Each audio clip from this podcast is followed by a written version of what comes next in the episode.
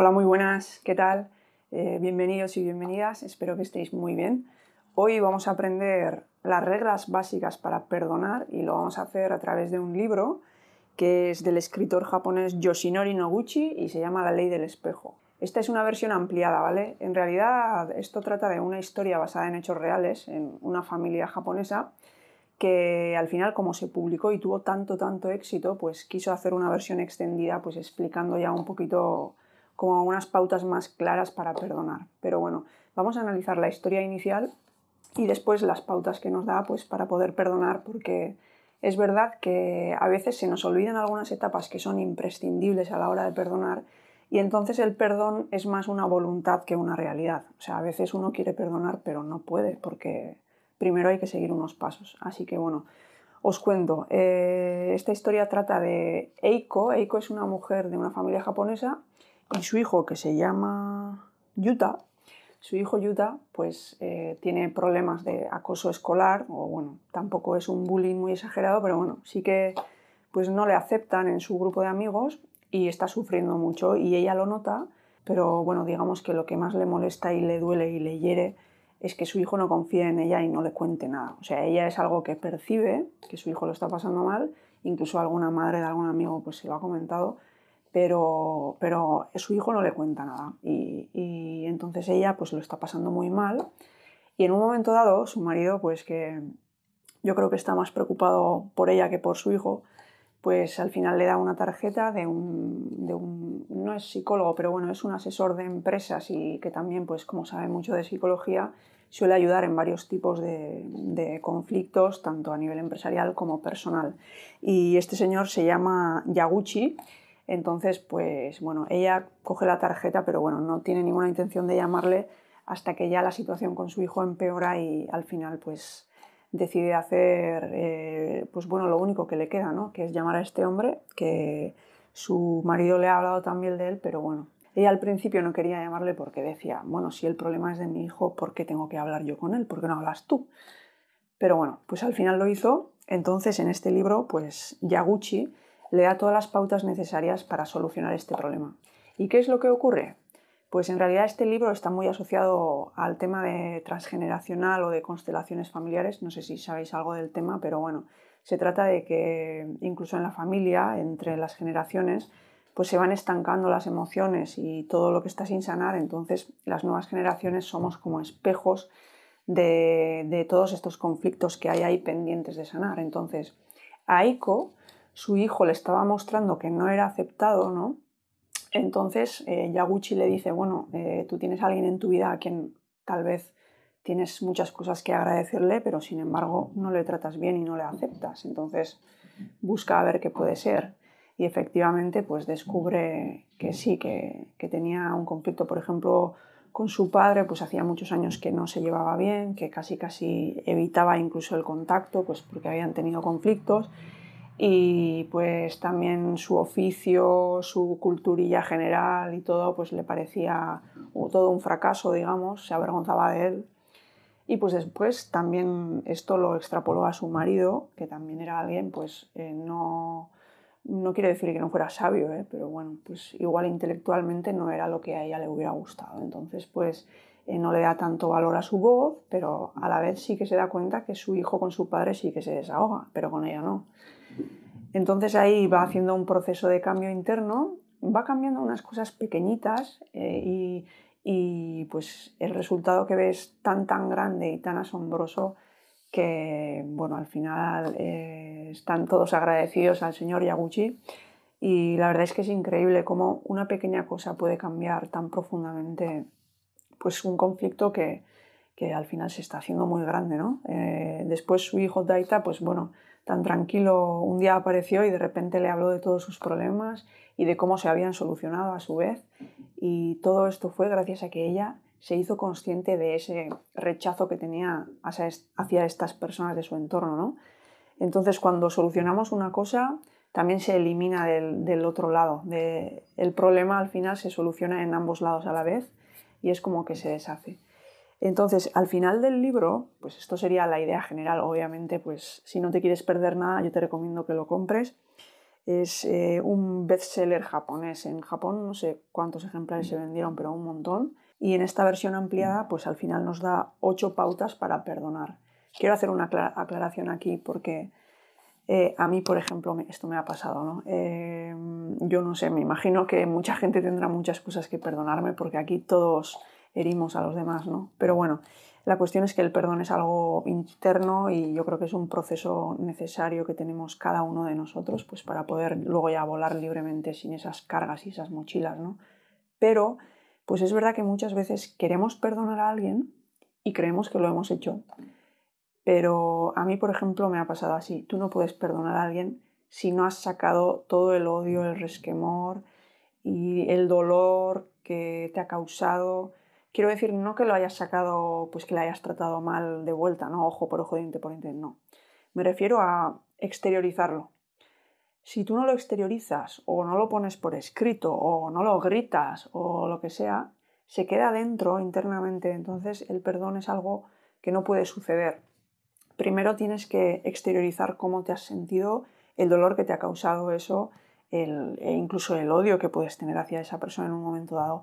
Y en ese momento, eh, pues todo lo que sea el perdón, el agradecimiento por las buenas cosas que nos hayan dado esas personas, aunque también nos hayan herido, eh, incluso disculparnos por haber tratado mal a estas personas por el odio interno que teníamos hacia ellos, pues todo esto se hace posible gracias a sacar toda esa basura que tenemos hacia estas personas, ¿vale? Es necesario. Entonces, las ocho etapas son, la primera etapa sería, primero hay que trazar fronteras, ¿no? Eh, con algunas de las personas que nos hieren, a veces hay que poner distancia física, porque si no, es imposible que haya la separación necesaria para tomar estas decisiones objetivamente y para poder hacer estas etapas también objetivamente, porque estaremos contaminados por el continuo dolor y sufrimiento que nos producen estas personas, porque bueno, normalmente son lazos karmáticos que tenemos, ¿no? Entonces es muy difícil si no zafarnos. El segundo paso sería, como hemos dicho, desfogarnos. Eh, y ahí eh, no os cortéis, ¿vale? Todo tipo de palabrotas son bienvenidas. Yo al principio era reticente a esto, decía, joder, pues cómo voy a poner no, no, es que si lo tienes dentro lo tienes que sacar. Si tú estás escribiendo todas las cosas malas que te ha hecho una persona y cómo te han hecho sentir y todo tipo de insultos que te salen hacia esa persona, si te salen naturalmente mientras estás escribiendo, es que los tienes dentro. Entonces es mejor que salgan, luego coges ese papel, lo rompes, lo tiras y ya está. Y a la siguiente página empiezas con el siguiente paso, que sería el tercero, y sería entender las motivaciones de esta persona. ¿Esto qué quiere decir? Pues que hay que entender Em, ¿qué le ha hecho a esta persona actuar de esa manera? Por ejemplo, hay personas que actúan así pues de una forma dañina por inseguridades internas y hay otras personas pues que disfrutan con el sufrimiento ajeno pues porque eso les hace sentirse superiores a ti, por ejemplo. Pues también, pero bueno, en el fondo del todo pues puede ser que haya una necesidad de sentirse amado y querido, ¿no? Y al final eso es algo que todos queremos, así que sería un poquito entender ¿Qué ha llevado a actuar así a una persona para poder empatizar con él en un momento dado? No quiere decir que tú fueras a actuar así, pero bueno, sí que le puedes llegar a comprender tal vez, ¿no? Pues ahí lo dejo. Después, el siguiente punto sería expresar agradecimiento. ¿Expresar agradecimiento por qué? ¿Porque me hagan daño? No. Se trata de expresar agradecimiento pues porque cualquier persona te habrá dado, aparte de cosas malas, también cosas buenas y puede ser que muchas. Entonces hay que ser agradecido y cuando ya hayas roto el papel de todo lo que te has desfogado, pues ya es hora de empezar a dar las gracias eh, pues por todo lo bueno que te ha dado esa persona en tu camino. El quinto punto sería recitar estas palabras de agradecimiento. Sin más, puedes decir, eh, pues Pepito, pues gracias Pepito, gracias Pepito, repetirlo unas cuantas veces.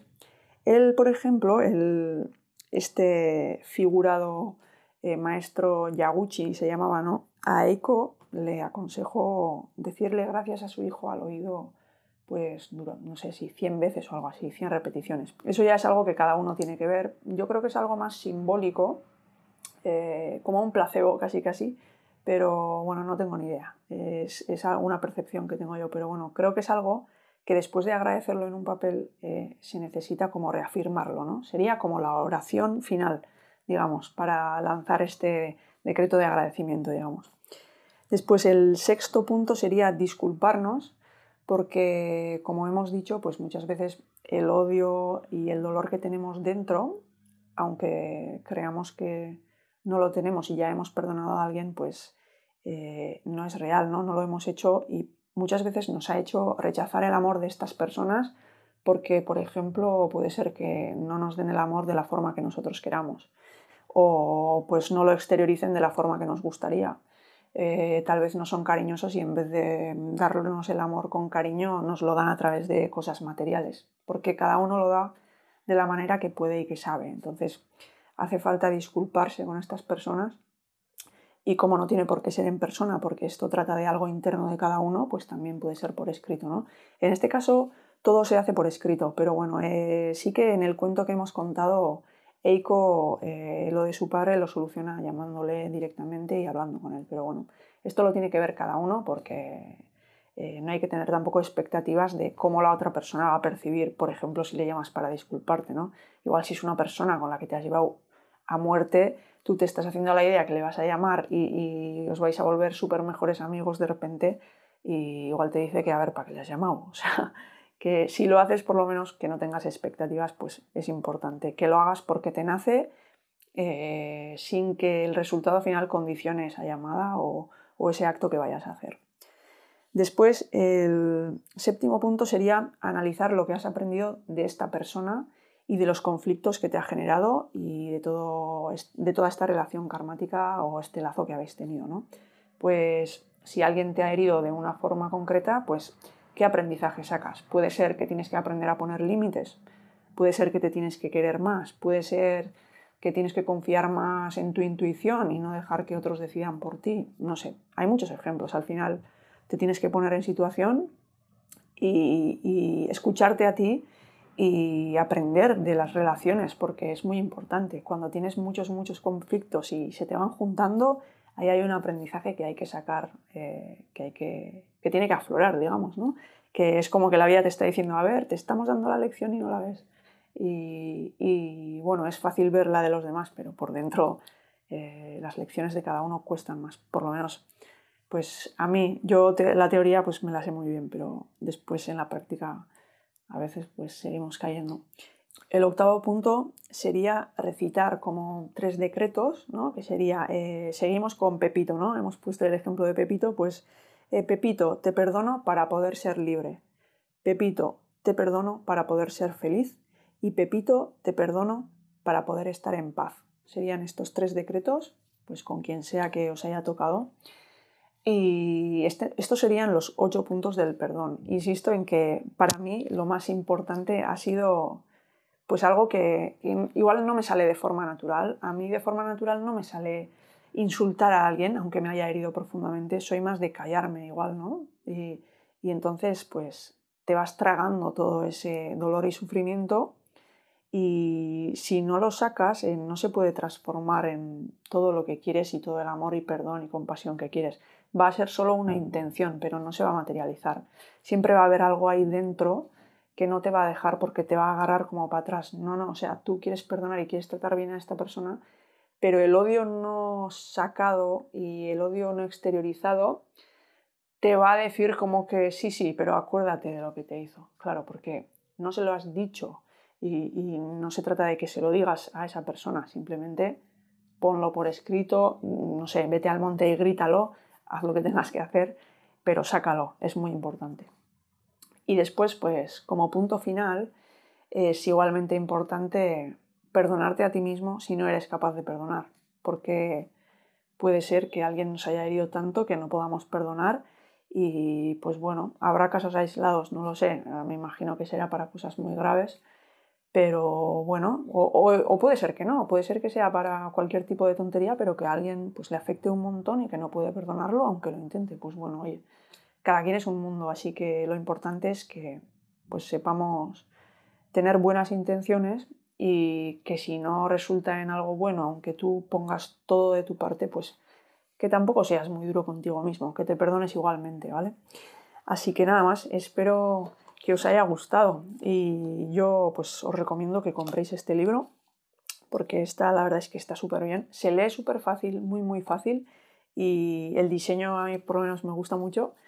Y pues nada, gracias a la persona que me lo ha enviado porque me ha ayudado mucho, la verdad. Necesitaba sacar esos resquemorcillos que tenía dentro y, y, la verdad es que estoy notando cómo las piezas se van poniendo pues en su lugar poco a poco, ¿no? Pero bueno, sí que me ha ayudado a ver cosas que pues no había visto Así que bueno, todo lo que nos ayude a ver un poco más allá, pues qué bienvenido sea, ¿no?